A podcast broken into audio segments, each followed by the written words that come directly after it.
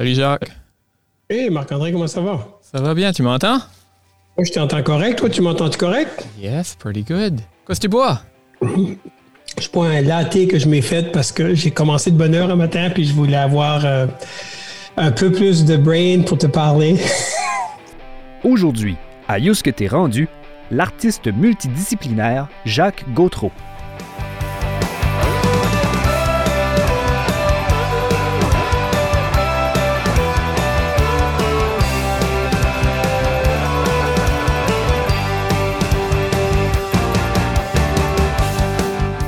Originaire et vivant depuis toujours à Moncton, Jacques Gautreau est actuellement producteur au studio de la francophonie canadienne Acadie de l'Office national du film. Plusieurs se rappelleront de lui comme membre des Méchants Macros ou encore comme faisant partie des orchestres maison de plusieurs émissions de Radio-Canada Acadie. Jacques Gautreau a une passion pour les nouvelles technologies. En ce moment, il met de l'avant la réalité virtuelle pour le projet L'École des océans de l'ONF. Jacques était aussi l'homme derrière plusieurs spectacles à grand déploiement tels que le violon fantastique, Tracadie Story et Page d'Amérique. Dans son entretien avec Marc-André Leblanc, Jacques revient sur sa carrière et plusieurs de ses grands projets tout en s'ouvrant sur une large gamme de sujets dont l'assistance médicale à mourir ou encore les NFT, ce nouveau moyen technologique de vendre de l'art dans le monde numérique et de la crypto-monnaie. Jacques, comment est-ce que. Comment est-ce que tu te décris? Parce que tu as tout fait. Des fois, je me demandais si c'était pas plus simple de parler avec toi des choses que tu n'avais pas fait. Ah, ben c'est. Euh, oui, des fois. Écoute, euh, j'ai fait euh, l'émission à Sam, il y a mm-hmm. Manuel, puis lui a dit multidisciplinaire, puis moi j'ai répondu, ben, c'est plus gentil de dire multidisciplinaire que pas capable de se décider. C'est ça. Mais, mais je pense que c'est le résultat de travailler dans une communauté où il y avait plein d'opportunités si tu étais courageux ou fou assez d'entreprendre des choses. Ça fait comme je suis ces deux choses-là. J'ai fait beaucoup de choses parce que j'avais envie puis que c'était possible. Puis, euh, puis j'avais des gens autour de moi qui, qui semblaient vouloir embarquer dans ces aventures-là avec moi. Ça fait. Euh, je suis allé à une conférence à Milwaukee il y a peut-être euh, sept ou huit ans qui s'appelait Instant, qui était au sujet de ça ramassait des gens en Amérique du Nord qui travaillent dans le domaine de la projection puis de l'installation puis tout ça euh, artistique. Puis il y a un gars qui a donné une conférence puis qui a expliqué qu'est-ce qu'il faisait. Puis à la fin, il dit Moi, je suis un généraliste. Puis depuis ce temps-là, j'utilise des fois ce terme-là parce que je connais beaucoup, je connais un petit peu à propos de beaucoup de choses. puis la façon que j'ai tendance à m'en servir, ben, c'est que je suis capable, je pense, avoir des bonnes conversations avec une large quantité de gens puis essayer de rassembler leurs idées ou de synthétiser leurs idées. Ça fait dernièrement généraliste, c'est comme ça que je, quand j'ai besoin d'un mot, je prends celui-là. Je présume que tu étais comme ça tant jeune? Oui, écoute, euh, quand j'étais jeune, je jouais du hockey, je jouais du piano. Euh, mes parents étaient super supportifs de tout ce qu'on avait envie d'essayer. Ça fait j'avais cette curiosité intellectuelle là puis sûr moi j'ai grandi avec une mère euh, institutrice qui a, qui enseigné la grade 1 pendant 35 ans. Ça fait j'ai arrivé à l'école j'avais comme pas mal fait mon grade 1 à la maison tu sais parce que c'est ma mère qui m'avait élevé so euh, j'ai toujours souvent à l'école j'avais besoin d'être motivé de, différentes façons au-delà de ce, qui m'était présenté. J'ai été chanceux d'avoir des professeurs au courant de ma mon éducation qui qui me donnaient justement ce genre de défis-là. Ça fait, euh, je me souviens en grade 4 ou 5, euh, ma prof de musique m'a dit écoute, ben, tu sais déjà toi comment jouer de la flûte puis faire ces affaires-là. Pourquoi tu n'écris pas une chanson? J'aurais jamais pensé que j'étais capable de faire ça, mais parce qu'un adulte que je connaissais et que j'admirais me disait tu es peut-être capable de faire ça, ben, tu vas puis tu l'essayes, tu sais. C'était-tu normal à l'époque d'avoir cette liberté-là ou que tu étais juste vraiment chanceux, que tu avais des parents comme ça, que tu as tombé sur des profs comme ça? Ben, ils n'étaient pas tous de même, des profs. Il y en a qui étaient plus, ouverts à ça. C'est sûr que j'ai passé les sept premières années de ma, mon éducation dans l'école où ma mère enseignait. Hmm. Ça fait ça, ça a aussi ça a un certain impact parce que les, les professeurs que j'ai eus, me connaissait comme élève, mais me connaissait aussi comme le fils à Janine. Donc, il y avait comme peut-être plus de background sur moi. Puis certains, je pense, reconnaissaient que peut-être j'avais besoin d'être motivé autrement. puis me donnait toutes sortes de, possibilités ou de défis. ça ne veut pas dire que j'ai pas trouvé ça plate par bout, là, mais, mais certains profs, je pense à Mme Marielle, qui était excellente de ce côté-là, puis Mme Thériault, qui était comme trouvait des façons de, de me donner des défis intellectuels qui ont, qui ont, qui ont eu du bénéfice, qui ont, qui m'ont appris que la curiosité intellectuelle, c'est une bonne chose. Mm-hmm. Tu as grandi à Moncton. Euh, tu es toujours à Moncton? C'est ta ville? J'ai vraiment vécu ailleurs, moi. Hein? Je suis allé par bout. Euh, j'ai beaucoup voyagé aussi dans le contexte de ma carrière musicale, tout ça, mais, mais vivre, il y a quelque chose à Moncton qui, moi, fonctionne pour moi, cette espèce de dualité-là. Moi, je vis une vie extrêmement biculturelle. Mon épouse, c'est un anglophone qui parle pas le français. Euh, donc, à la maison, moi, avec mes enfants, je parle français euh, avec elle ou quand les enfants sont là, on parle anglais. Je, vibre autant quand je regarde Letterman que, que je regarde Infoman. C'est j'ai vraiment une, vie sur le biculturel de, ce côté-là. Penses-tu que tu pourrais, tu pourrais vivre comme ça ailleurs? Je sais pas si tu peux vivre. Comme à Montréal, je pense pas qu'on peut vivre aussi facilement comme ça. C'était ça le choix. À un moment donné, pour moi, là, après Granby, il y avait vraiment un questionnement pour moi. Dis comme, je vais-tu déménager à Montréal? J'avais une proposition de contrat de disque. Puis il y a eu vraiment un choix assez. Pour un, pour un gars de 21 ans, j'étais. J'en reviens pas que j'ai pu être comme aussi conscient dans ma décision, mais je, je savais que si je restais en Acadie, j'aurais l'opportunité de faire plein de différentes affaires. Puis que si je déménageais à Montréal, je deviendrais un auteur-compositeur-interprète, puis il faudrait, fallait que ça soit ça que je fasse tout le temps, que je me concentre là-dessus. Puis j'ai vraiment comme choisi le, le, pari de.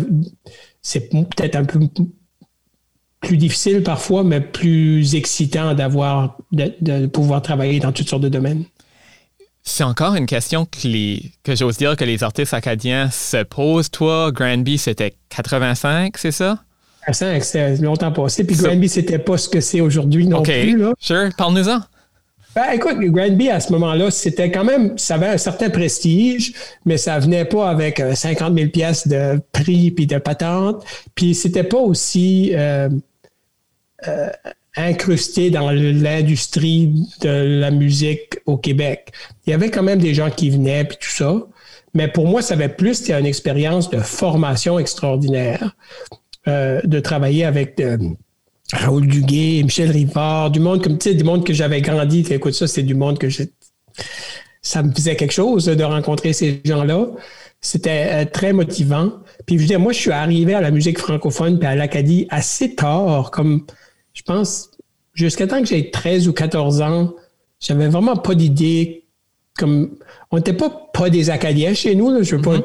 dire ça, mais c'était pas quelque chose qui résonnait fort euh, dans, la, dans notre famille. On, s'identifiait comme Acadien, mais la fierté acadienne, c'est pas quelque chose auquel j'avais une connexion. Puis quand j'ai eu 14 ans, je suis allé, Roger Lord m'a dit, il y a un concours de musique à Caracat, le Canada de la chanson, tu devrais t'inscrire à ça. J'ai fait ça. Je suis allé à Caracat, j'ai passé deux semaines là. J'ai revenu connecté sur de la musique francophone que j'avais jamais connue, des artistes acadiens que je connaissais pas. Puis une espèce de d'identité. À 14 ans, tu cherches une espèce d'identité à laquelle tu peux te rattacher. Euh, j'ai parti, j'étais plus euh, Pink Floyd, puis euh, Supertramp. Je suis revenu, j'étais plus comme Paul Piché, puis euh, Roland Breyer, puis j'étais comme dans une autre affaire. Ça fait ça été quand même assez un point tournant pour moi, cette visite-là à Caracat. Puis je suis ensuite retourné à Caracat tous les étés, je pense, sauf peut-être deux pendant 25 ans, dans une forme ou un, ou un autre. J'avais un rôle quelconque dans le festival acadien. Puis puis cette identité-là, évidemment, elle, a cessé de, grandir, mais comment est-ce que ça, quand tu as ramené ça à la maison, comment est-ce que tu sais, comment est-ce que tu étais-tu capable de la véhiculer à tes amis, à tes as des frères et sœurs? Euh?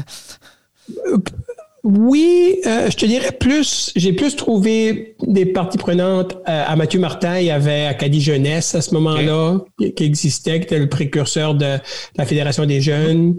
Euh, puis il y avait d'autres gens qui s'identifiaient un peu plus à ça dans, mon, dans ma sphère, à Mathieu Martin. Il y avait des profs qui, qui euh, chez qui ça résonnait. Puis j'avais commencé à écrire des chansons. je jouais dans des boîtes à chansons, des choses comme ça. Ça fait, c'était tout un peu connecté, là, la, l'identité, le, le, désir de peut-être être sur scène, puis partager des choses sur scène, un de l'autre dans cette machine-là, euh, pendant que tu es, à, à cet âge-là, tu, tu vas où tu trouves du renforcement positif. Mm-hmm. Ça fait j'avais du renforcement positif de, dans, dans ces domaines-là.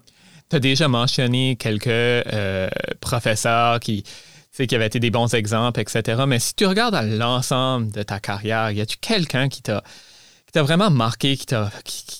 puis je sais que c'est, tu sais, avec Sam, tu parlais même de, de quelqu'un qui avait, euh, d'un livre en particulier, tu sais, Qu'est-ce qui serait la personne, peut-être même la personnalité acadienne qui pour toi a, fait que, Jacques Gautreau est la personne qui, est maintenant? Écoute, c'est vraiment dur de répondre à cette question-là parce que tout le monde joue un rôle différent. Tu sais, il y a des choses comme il y a des choses dans Hermé qui moi m'ont beaucoup euh, affecté. La façon dont Hermé travaille dans la contrainte, dans la, tu sais, je vais écrire 12 livres avec des lettres de mon nom. Tu sais, Cette notion-là de, de mettre des, des, balises à la création, c'est quelque chose qui, qui, a eu un gros impact. Euh, Guy Duguay, que toi, tu n'as peut-être pas connu, mais qui est un artiste visuel. Guy était le premier artiste que j'ai rencontré qui tripait autant au niveau de la technologie que moi. Guy comme faisait de l'art avec des Apple II computers connectés à chaque réseau. Je comprenais rien de ce qu'il me disait, sauf que je savais que c'était vraiment cool. Puis ça me donnait, moi, l'espoir que je pourrais peut-être euh, utiliser la technologie euh, pour euh, dans, dans ma espèce d'expression créative. Parce que s'il y a une chose qui est peut-être plus constante à travers tout le travail que j'ai fait, c'est ça, cette exploration, ce, vouloir-là de pousser l'enveloppe au niveau technologique ou de, trouver des façons d'utiliser la technologie au service de l'art. T'en parles de la technologie puis de l'art, il y a un sujet d'actualité qu'on ne peut pas passer à côté, c'est ces fameux NFT. Euh, pour les gens qui ne connaissent peut-être pas les NFT, ça veut dire Non-Fungible Token. C'est une manière de vendre de l'art sur le web puis de vendre à peu près tout. Euh, pour les gens qui écoutent, vous voyez pas Jacques qui est en train de shaker de la tête en ce moment. Quand est-ce que Jacques Gautreau va avoir son premier NFT? Écoute, j'ai fouillé la question. J'ai de la misère à, j'ai de la misère à y croire. Honnêtement, je, c'est pas, je devrais pas dire que j'ai de la misère à y croire. Je pense que l'idée de formaliser la propriété intellectuelle avec des outils numériques, c'est une bonne idée. L'idée de payer 63 millions pour un œuvre de Beeple, je suis pas sûr que ça aide à la cause pas sûr que. Tu sais, je pense qu'on est. C'est comme. C'est comme une espèce de faux gold rush, on dirait. J'ai hâte de voir, comme dans six mois, dans un an, est-ce qu'il y a vraiment un, marché pour ça? Est-ce que est-ce que c'est plus crédible? Tout de suite, ça. It feels more like hype than, than truth. Mais on aurait dit ça à propos du Bitcoin il y a, il y a 10 ans. Puis dire, le Bitcoin, c'est, c'est une réalité maintenant. Là. Hmm. Ça fait, j'observe, mais je suis pas sûr que je suis là encore. Ben, en fait, dernièrement, puis ben, je pense que j'ai vu différents projets chez Jacques Gautreau depuis le début de la pandémie. Euh, au début de la pandémie, c'était des covers de chansons acadiennes. Dernièrement, c'est des poèmes. Pourtant, ça serait des items euh, parfaits pour faire des NFT, ça. En effet, c'est comme je dis, j'y ai réfléchi. C'est comme. Mais, mais je, je, suis la clôture dans le sens que je suis pas sûr que je veux nourrir. Je suis pas sûr que c'est quelque chose que je veux nourrir tout de suite. Ouais. Puis les deux exemples que tu as, nommés au niveau de la pandémie, c'était plus des, des exercices de sauvegarde de santé mentale qu'autre chose. Tu sais. C'est des, des muscles que je veux pas qu'ils s'atrophient. Ça fait je me mets des espèces de balises comme ça pour me forcer à créer. Puis ma réalité aussi depuis deux ou trois ans, c'est que j'ai un emploi à temps plein qui un projet qui me motive beaucoup puis qui me prend beaucoup de mon temps puis qui, dans lequel j'exerce d'autres sortes de muscles créatifs, mais pas des muscles d'écriture. Ça fait ces deux, ou de musique, ça fait ces deux projets-là, c'était des façons pour moi de m'assurer qu'il n'y avait pas trop d'atrophie dans ce muscle-là. Hein. Donc, c'est clairement un, besoin presque inné pour toi de, créer, d'écrire, de. Oui, puis c'est drôle. Hein. J'ai des amis euh, artistes pour qui c'est un besoin inné puis des fois, quand ils peuvent pas créer, c'est comme c'est quasiment comme si ça leur faisait mal. Moi, Moi, c'est pas cette relation-là que j'ai avec la création, dans le sens que je peux en être euh, détaché pour une période de temps, mais c'est plus, c'est quasiment plus une affaire de santé mentale. Il y a vraiment euh, un besoin de. Je peux pas misère à expliquer ce que je veux dire c'est pas un besoin comme c'est pas que j'ai quelque chose à dire. Tu sais, il y a des artistes, c'est comme j'ai ça au dedans de moi puis je veux, veux l'exprimer. Moi, ça a rarement été ça, la création pour moi. C'était un petit peu plus intellectuel que ça, en quelque part, puis aussi un petit peu plus instinctuel. Dans le sens que, tu sais, j'écris mes poèmes le matin, je pars de n'importe quoi, puis le défi, c'est de partir de n'importe quoi, puis d'arriver 25 minutes plus tard avec quelque chose qui, qui se tient debout, puis qui aurait peut-être un sens. Puis je suis toujours surpris comment le sens émerge de l'effort. La seconde qu'on met un, tu commences, tu dis, je vais faire ça, puis tu pars le Pomodoro Timer, puis tu dis, OK, j'ai fait 5 minutes.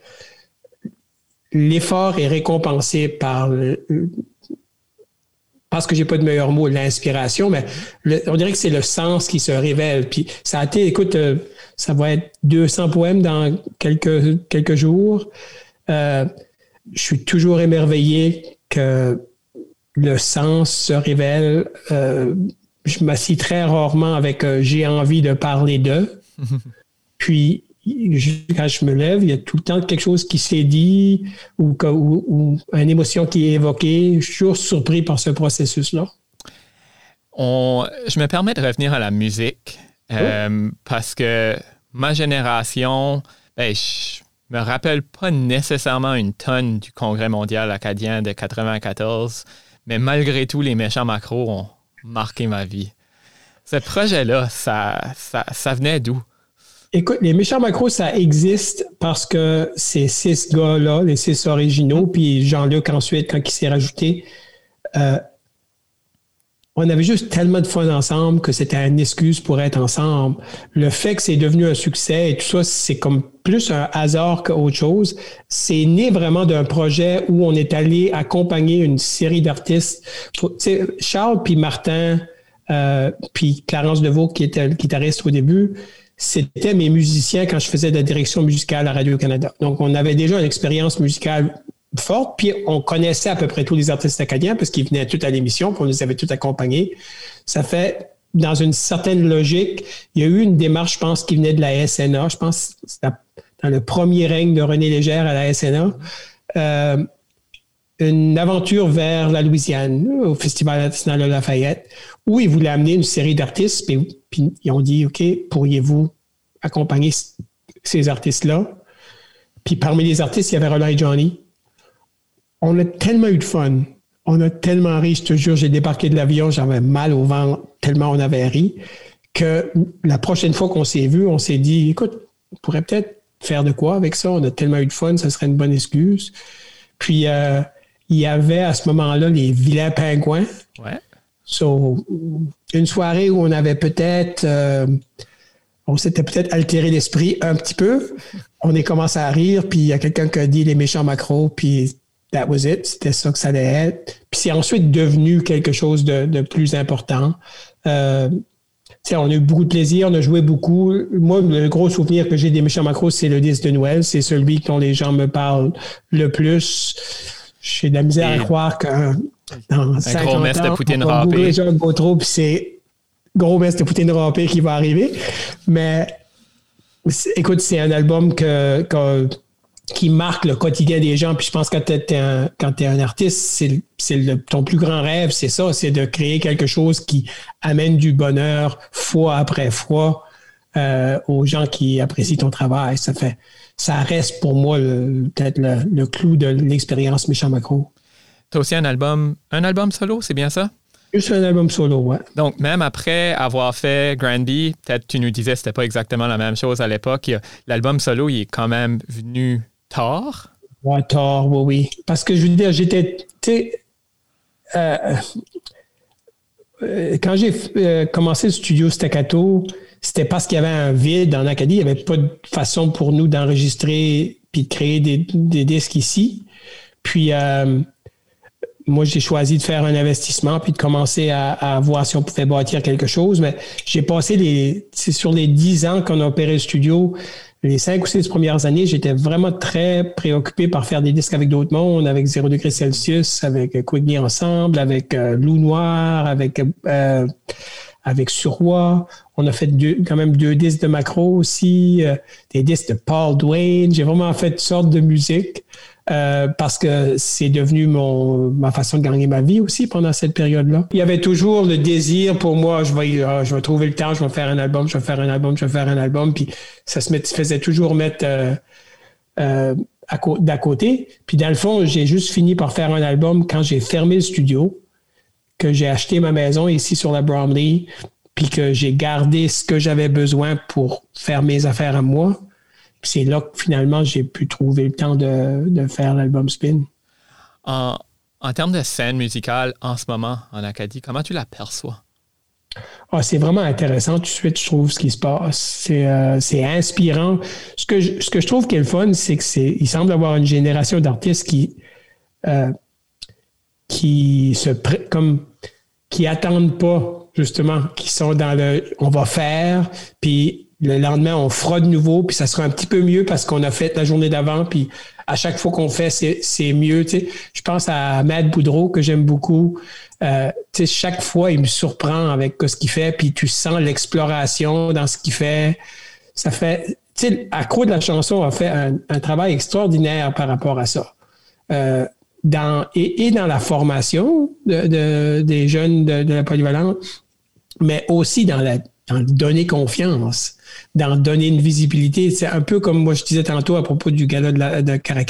Quand quelqu'un te dit c'est possible, quand tu vois d'autres gens de ton âge ou un petit peu plus vieux que toi qui, qui le font, euh, tu sais, ils disent en anglais souvent if you don't see it, you can't be it. Mais en Acadie, peut-être plus qu'ailleurs en francophonie canadienne, on a des exemples. Les, les jeunes voient que c'est possible et osent. Euh, euh, s'aventurer de là-dedans. On a aussi de l'infrastructure, tu sais, les deux Carole, euh, euh, c'est, pas négligeable l'impact que ces deux femmes-là ont en Acadie. Carole Doucette, Carole Chouinard, pour les Carole, ouais, Carole Chouinard, c'est, il y avait, il n'y avait pas de ça là, en 1994. une structure euh, eux diront que leur structure vient de travailler 20 heures par, jour, euh, 7 jours par semaine, puis c'est vrai, mais il y avait zéro infrastructure au, moment, disons, des méchants macros. Ça fait tout ça, ça c'est un écosystème qui, qui fait que si tu as 17, 18 ans, puis tu t'es accro de la chanson, tu peux peut-être te dire Hey, il y a peut-être quelque chose que je peux faire avec ça. J'ose dire que tu es un leader aussi. Tu as leadé beaucoup de projets, des directions artistiques. Je pense au CMA, euh, je pense aux ICMAs, euh, même des un gestionnaire de projets, peut-être avec le Francodome, etc. Ça, ça vient, ça vient d'où ce, ce, vœu de, de diriger, de, de leader? Euh, moi, j'étais à l'école de René Cormier, mm-hmm. dans le sens que pendant longtemps, euh, quand j'allais à Caraquette faire des, au début, faire de la direction musicale du gala, je, voyais René Cormier, Charles Pelletier, des directeurs artistiques. J'étais à cette école-là. J'étais chanceux d'être là comme, comme participant, ensuite comme directeur musical. Donc, ça s'est fait un peu graduellement. J'ai vu ce que ça voulait dire euh, préparer un spectacle, comment construire une feuille de route, comment tout ça. Puis ensuite, ça s'est aussi concrétisé pendant euh, cinq ans ou six ans à Radio-Canada à faire de la télé. Faire de la télé, c'est une machine. Et quand tu en es témoin pendant longtemps assez, tu commences à comprendre comment mettre les blocs Lego ensemble pour, pour faire ça. C'était un petit peu une transition un peu quasiment organique d'être présent dans de la production télévisuelle et de suite ensuite passer, comme dans le, des, dans le cas des ICMA, à dire écoute, moi, je comprends comment organiser des blocs. Je lève la main, puis voulez-vous me laisser? Puis j'ai, j'ai, été très chanceux d'avoir des gens qui, euh, qui m'ont laissé faire des affaires assez importantes quand je n'avais jamais fait comme ça avant. j'ai eu beaucoup de premières chances à faire des choses. Les ICMA en 1997 à, à, Moncton, un show dans, le euh, Colisée, euh, live à la télé, c'était un gros risque. Euh, puis euh, j'ai ça, j'ai eu des gens qui, m'ont fait confiance. Puis je pense qu'une de, une des chances que j'ai eues aussi, c'est d'avoir l'intelligence de bien m'entourer. Est-ce qu'il y a un projet qui, t'a marqué, qui a, une place spéciale dans ton cœur? Oh, il y en a plusieurs, écoute, mais euh, c'est drôle. Hein? Celui qui, qui souvent me revient comme celui auquel je voudrais retourner. Mhm. C'est un projet qui s'appelle Page d'Amérique qu'on a fait à Caraquet euh, sur les ruines du vieux couvent. C'est un projet qui n'a pas vraiment eu le succès que j'aurais escompté parce qu'il était beaucoup trop ambitieux pour son époque. Mais euh, dix ans plus tard, les technologies pour raconter l'histoire de la francophonie dans un espèce de contexte de marionnette virtuelle euh, en projection grand format. Maintenant, les technologies sont toutes là pour faire ça. Ça fait, c'est un de ceux qui, euh, c'est un de ceux qui, qui retourne des fois dans ma tête de même. Là. Ouais. Arrêtez le goût de le refaire ou... dans ça, le côté storytelling que j'aimais beaucoup. L'équipe, c'est Isabelle Thériault, Monique Poirier puis Gabriel Robichaud. C'était très, très euh, concluant comme équipe. Là. On avait vraiment une équipe de création, le fun. Euh, ça fait, c'est drôle. C'est, je pense qu'il y a bien des artistes qui, te, qui auraient la même réaction de dire souvent les projets qui nous tiennent le plus à cœur, c'est pas ceux-là qui ont eu le plus de succès, c'est ceux qu'on a, qu'on a encore envie de peut-être, euh, si je pouvais juste là, euh, ramasser de nouveau celui-là. Y a-tu des choses qui te font peur? Tu fais euh, tout? Peur, c'est une bonne question. Ouais. Euh, je suis pas un gros fan des souris, mais. Fair enough. mais, mais artistiquement, il n'y a pas vraiment rien qui, qui, me fait peur, je pense. Non, moi, je veux dire, je suis généralement autodidacte, dans le sens que les choses que j'ai faites à l'université, qui étaient vraiment, moi j'ai fait un, bac en cachot avec un mineur en cube, ça fait... euh, j'ai pas vraiment... J'étais pas très assidu dans mes, dans mes classes. Euh, parce que je faisais beaucoup, beaucoup de musique, j'étais très impliqué dans plein d'affaires euh, externes à ça. J'étais dans le conseil étudiant de la faculté des arts, des choses comme ça. J'étais plus, c'est là que j'ai appris plus là. Tu, tu parles de leadership plus appris le leadership à l'université que la matière nécessairement scolaire. Ça fait mon métier, celui que je fais à tous les jours, c'est beaucoup plus euh, une combinaison d'expérience puis une capacité de pouvoir aller trouver et assimiler l'information nécessaire pour faire ce que je veux faire. Euh, tu sais, quand ça a été le temps de faire de la projection sur euh, le, l'Académie Sainte-Famille à, ce grand format-là, à Tragedy Story, ben, j'ai consulté, j'ai appelé du monde, j'ai dit comment est-ce qu'on fait ça? Euh, tout est possible si tu as le courage de décider que c'est possible. comment est-ce qu'on fait pour te convaincre d'embarquer sur un projet? Comment est-ce, qu'est-ce que les critères faut que ça coche? Ah, c'est de plus en plus difficile. C'est de plus en plus difficile, d'accord. je suis de plus en plus égoïste avec mon temps euh, parce que j'ai des projets que je veux faire qui sont euh, la, façon de me convaincre à guess tout de suite, mhm. c'est de me dire qu'est-ce que toi tu as envie de faire? On va t'entourer ben, qu'est-ce que tu as envie de faire? Euh, OK. Euh, on va parler de ça trop, mais je vais en parler un non? J'ai l'idée de faire une comédie musicale sur. Comédie musicale, weird enough, sur euh, l'aide médicale à mourir.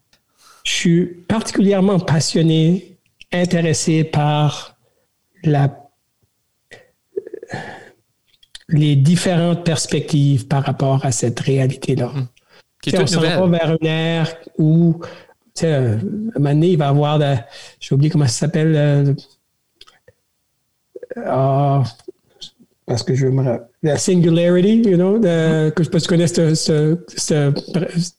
cette conception-là, c'est l'idée qu'on pourra à un moment donné transférer ce qu'on a dans notre esprit dans un ordinateur. Tu sais, uh, Ray Kurzweil, c'est une théorie, anyway. Plus, plus la société trouve des solutions à la maladie, plus notre, euh, notre longévité s'allonge, plus ces questions-là, je pense, vont devenir importantes. Puis, ils ne sont pas juste importantes pour la personne qui décide ça, mais c'est tout l'univers autour de cette personne-là. Je trouve qu'il y a des. Tu sais, quand on veut écrire quelque chose avec un envergure, on dit souvent it has to have high stakes. Puis ce que j'aime de, cette, de ce thème, de cette thématique-là, c'est que the stakes are really high. Euh, c'est la vie ou la mort. Mais pas à une échelle de guerre, à une échelle de moi, mes enfants, ma famille, mon conjoint, mes amis. Moi, une personne fait, prend une décision de terminer sa vie, puis toutes les toute la difficulté, mais aussi toute la, tout le courage, toute la beauté que ça peut amener, tout le, le rapprochement qui peut se passer quand cette décision-là est prise. Tu sais, en méditation, on dit souvent euh, une façon de prioriser, c'est d'imaginer que c'est la dernière journée. Tu sais, qu'est-ce que tu ferais aujourd'hui si tu avais juste aujourd'hui? Il y a dans cette, cette question-là, je pense, beaucoup de richesses. Ça fait, ça fait comme un an que je lis beaucoup sur ça. Puis il va venir un moment où ça va, ça va prendre sa place. Là. Intéressant. Ben, on parlait de peur tout à l'heure. Tu nous parles d'aide médicale à mourir. La mort te fait peur? Elle me fait pas peur, mais elle m'intrigue énormément. Qu'est-ce que ça peut représenter? Tu moi, je veux dire, j'ai été élevé comme un bon catholique. Je suis pas catholique maintenant. Plus agnostique qu'autre chose. Mais euh, mais quand même, je pense qu'il y a une. Je crois quand même dans une certaine spiritualité, dans une, dans une raison d'être. Je pense que, tu sais, j'ai un ami qui a fait un documentaire sur les zones bleues, les zones où les gens vivent le plus longtemps. Mm-hmm. Puis, une des conclusions de son doc, c'était que ce qui, ce qui fait vivre les gens le plus longtemps, c'est une raison d'être, c'est purpose. ça fait. Euh, j'ai pas peur de la mort, mais j'ai peur de pas pouvoir me trouver une raison d'être. Je regarde mes parents vieillir, je, je vois cette réalité-là. Euh, quand ils ont, mes parents jouent au bridge en ligne, c'est, c'est pas leur raison d'être, mais ça fait partie de, de ce qui les garde euh, allumés, euh, motivés, euh, surtout en temps de pandémie, quand toutes les journées se ressemblent. Euh, c'est un. Je pense que s'il y, y, a une raison pourquoi on est ici comme humain, c'est c'est de se trouver une raison d'être. Puis ça, c'est pas un jugement de valeur sur qu'est-ce que cette raison d'être là. Ta raison d'être peut être ce que tu veux, mais, mais je pense que notre responsabilité, c'est de s'en trouver une. C'est quoi ta raison d'être? créer, euh, continuer à, dans le sens très, très large, tu sais, de, de, sentir que je contribue à quelque chose. C'est le projet sur lequel je travaille le plus ces jours-ci s'appelle l'École de l'océan. C'est vraiment un projet qui cherche à euh, aider au euh, développer le sens critique euh, chez les jeunes, la, capacité d'enquête. tu sais, on, les jeunes de 11 à 15 ans présentement, ils, grandissent avec toute l'information du monde dans leur téléphone. Fait, on peut plus leur enseigner de la même façon. Il faut leur enseigner à penser. Faut leur, fait de, de contribuer à ma manière à faire ça pour moi, c'est facile de trouver une raison d'être, une façon de me lever le matin et dire Hey, let's, let's do this thing. Ah, puis c'est clairement un projet qui, qui, est un beau, pas nécessairement un leg, mais qui, qui est des outils exceptionnels pour, pour la jeunesse qui l'utilise. Ouais, on se rend compte que ça a un impact, il n'y a pas de doute. Puis, tu sais, nous autres, euh, l'équipe qui travaille comme, comme.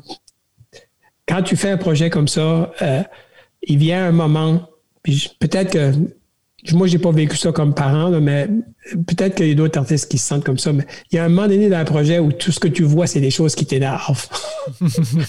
tu oublies toute la beauté puis la réussite que ça, que ça a pu avoir. moi, je suis, avec l'école de séance, je suis à cette phase-là parce qu'on est dans la réflexion du 2.0. Mm-hmm. Puis je peux plus attendre à cette heure de passer à, commencer à travailler sur 2.0 parce que tout ce que tout ce qui tout ce que je vois dans la version 1.0, c'est les affaires qui m'énervent. Ça, j'ose dire, t'as pas peur, pas peur du changement. T'es quelqu'un qui, veut tout le temps avancer, puis. oui, écoute, l'itération, ça dépend comment est-ce qu'est ta pratique artistique. Moi, la mienne a toujours été une affaire d'itération. C'est comme, OK, j'ai fait ça ce fois ici, la prochaine fois, je veux faire, je veux faire ça, ça, puis ça, ça, ça, c'est une affaire de construction. Je pense que c'est aussi lié au fait que beaucoup de ma pratique est connectée euh, à la technologie. avant, je me décrivais comme un artiste du laptop, parce que tous, les outils que j'utilisais pour créer étaient dans mon laptop. Puis mon laptop, lui, lui aussi, il, est itératif. Il est, il, est, devenu capable de faire plus de choses. Quand j'ai pu avoir Photoshop sur mon laptop, ça a changé ma vie. Quand j'ai pu commencer à faire de la musique sur mon laptop, ça a changé ma... vie. tout ça, ces, ces itérations-là, ils, se reproduisent dans ma pratique artistique. Puis qu'est-ce qui est, euh, peut-être pour, conclure, qu'est-ce qui t'excite sur ton laptop en ce moment, si c'est pas les NFT? Euh, c'est pas les NFT tout de suite. Qu'est-ce qui m'excite? Euh, au niveau de la musique, ce qui m'excite dernièrement, c'est quelque chose qui s'appelle le MPE. C'est. Moi, j'ai grandi à jouer du piano, right? Puis quand tu joues du piano, une fois que tu as pesé la note, that's it le son il est, créé. J'étais toujours jaloux des violonistes ou des guitaristes qui pouvaient jouer une note, puis vibrer, puis interagir avec la note pour, la pour sa durée. Le MPE, c'est une technologie qui permet de continuer d'affecter une note avec un, avec un clavier ou un contrôleur de cette façon-là. quand je fais de la musique dernièrement, j'expérimente beaucoup avec ça c'est un côté comme super organique. Du, du côté de, de, mon travail, je suis beaucoup, je traite beaucoup sur la réalité augmentée ces jours-ci. On en a dans l'école de l'océan. Bon, on va en avoir euh, pas mal plus dans les prochaines, les prochaines semaines et années. Euh, depuis, nous, on est beaucoup axé sur l'accessibilité à l'école de l'océan. Il faut que ça fonctionne dans un browser, sur un Chromebook, dans une salle de classe à 11 pouces avec la brightness à 2. ça fait... Euh, euh, on, il commence à avoir des outils pour créer de la réalité augmentée qui va fonctionner euh, dans ce contexte-là. Puis ça, ça, ça c'est le fun. Non? Il, y a, des. C'est cool. Tu sais, faire apparaître une baleine dans la salle de classe, puis à, la, les grandeurs nature, puis des enfants peuvent marcher autour de la baleine. C'est, comme un autre niveau. Tu sais, je pense que c'est, ça peut être des, des, expériences plus transport, transformatives. Euh, ça fait du côté technologique. J'ai mon casque de réalité virtuelle assez souvent, puis je joue beaucoup aussi dans le côté réalité augmentée. Jacques, qu'on mettra certainement le lien euh, vers l'école de l'océan dans, le podcast. puis aussi, en début d'émission, on parlait de ton entrevue que tu avais donnée à, Sam Chiasson, euh, à son émission à Radio-Canada, qui, qui, est une excellente continuité pour ceux qui ne l'ont pas encore entendu à notre entretien aujourd'hui. Merci beaucoup. J'en ai appris. André, bravo pour ton initiative. Ben, ça fait plaisir. Puis euh, on a, je crois qu'on a pu aborder des sujets que je pensais même pas aborder aujourd'hui avec toi. Merci de, de, t'ouvrir comme ça. Ça fait plaisir. C'était Yous que t'es rendu avec à l'animation Marc-André Leblanc.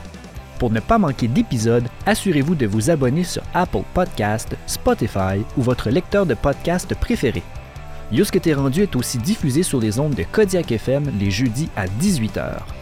Vous avez des suggestions d'invités? Suivez Youske T'es rendu sur Facebook et Instagram et écrivez-nous. Pour découvrir d'autres podcasts acadiens, visitez acadipod.ca.